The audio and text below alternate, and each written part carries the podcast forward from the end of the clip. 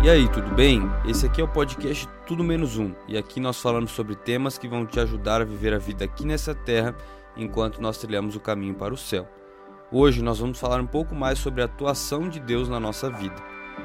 Sabe, quando nós vamos na Bíblia, nós encontramos um texto muito conhecido, talvez um dos mais conhecidos. É o texto de Romanos 8, 28. Diz assim: Sabemos que Deus age em todas as coisas para o bem daqueles que o amam dos que foram chamados de acordo com o seu propósito. Sabe, muitas vezes quando a gente lê esse texto, ele acaba não saindo da cabeça, e ele não sai da cabeça dos cristãos de todas as idades e lugares. Ele é comparado a um travesseiro até, sobre o qual a gente descansa a cabeça cansada. A sentença desse texto começa com a afirmação de que nós sabemos. Há muitas coisas que nós não sabemos, que permanecem um mistério divino. Mas aqui Paulo enumera cinco verdades que nós sabemos sobre a providência de Deus. E quais são elas? Nós vamos ver. A primeira, nós sabemos que Deus age ou ele está em ação na nossa vida. A ordem das palavras permite a tradução. Sabemos que, para o bem daqueles que o amam, Deus está agindo. Ele é incessante, enérgica e decididamente ativo em nosso favor. Esse é o primeiro ponto. O segundo, Deus age para o bem do seu povo. Sendo Ele mesmo completamente bom, todas as suas obras são expressões da sua bondade e são calculadas para promover o bem do seu povo. Além disso, o bem que é o objetivo de todas as interações dele conosco é o nosso bem-estar definitivo, ou seja, nossa salvação final.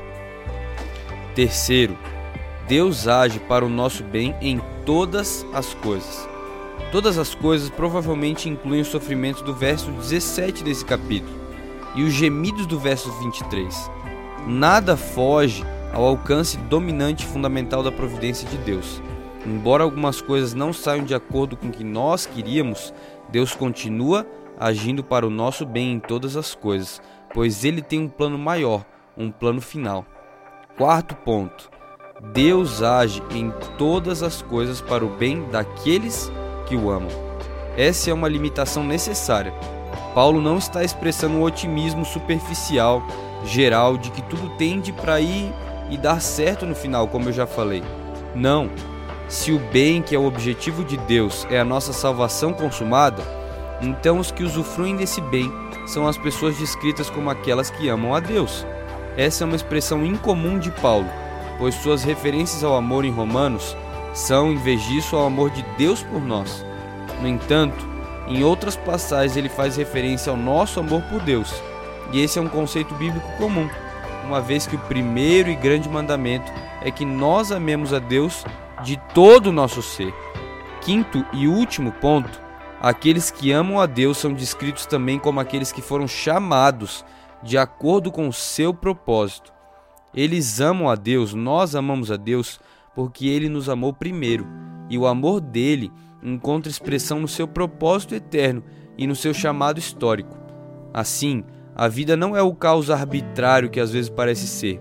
Deus tem sim um propósito salvífico e está agindo de acordo com esse propósito. Nem sempre nós entendemos o que Deus está fazendo, quanto mais aceitamos. Nem nos é dito que Ele está agindo para o nosso bem-estar mas sabemos que em todas as coisas Ele está agindo no sentido do nosso bem supremo. Por isso, hoje, confie em Deus e na atuação dele na sua vida.